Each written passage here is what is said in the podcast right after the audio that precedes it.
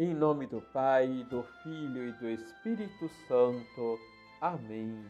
Paz, Paz e, oração. e oração. Olá, tudo bem com você? As palavras de amizade e conforto podem ser curtas e breves, mas o seu eco é infindável. Santa Teresa de Calcutá. Liturgia, Liturgia diária. diária. A igreja nos oferece a quaresma como uma oportunidade de olhar para dentro de nós mesmos, admitir nossas fragilidades, abandonar o pecado e nos arrepender. Deus nos fala através das Escrituras, da liturgia quaresmal, das homilias, recordações ou retiros que participamos.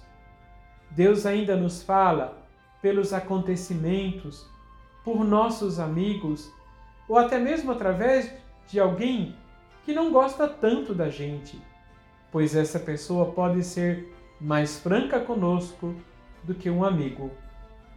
Qualquer pessoa que nos ajude a superar as nossas más ações da desonestidade e injustiça é enviada por Deus em nossas vidas para nos trazer de volta aquele que deseja a nossa salvação. Lucas capítulo 11, versículos de 29 a 32, nos mostra que a multidão aumentava cada dia. As autoridades judaicas, porém, apoiadas pelo legalismo dos fariseus, rejeitavam cada vez mais a Jesus, e essa rejeição culminará com a crucificação do Senhor. A liturgia nos oferece um paralelo entre a missão de Jonas e a missão de Jesus. Jonas é enviado a Nínive para anunciar o arrependimento e a conversão, mas foge do apelo de Deus. Jesus faz de sua vida um sim constante à vontade do Pai.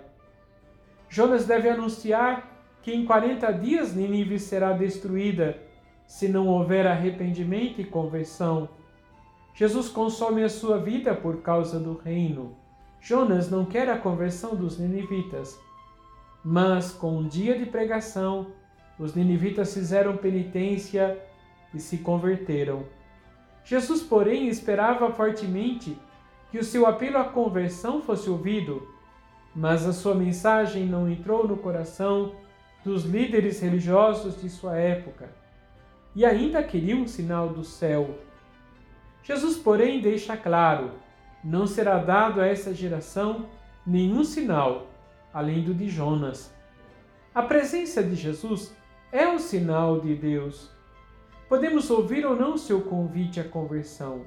Jesus deixa claro qual será o resultado.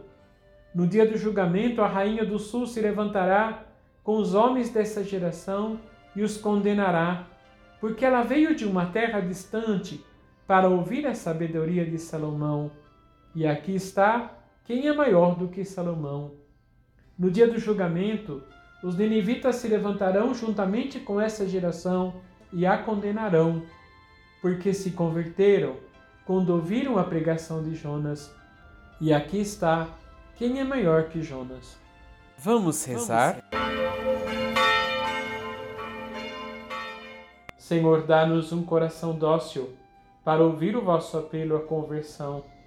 Livrai-nos de todo espírito de rebeldia que se opõe à vossa vontade. Que o vosso Espírito nos guie, alimente em nós gestos de amor para convosco, que transbordem em solidariedade e partilha para com o nosso próximo. Assim seja.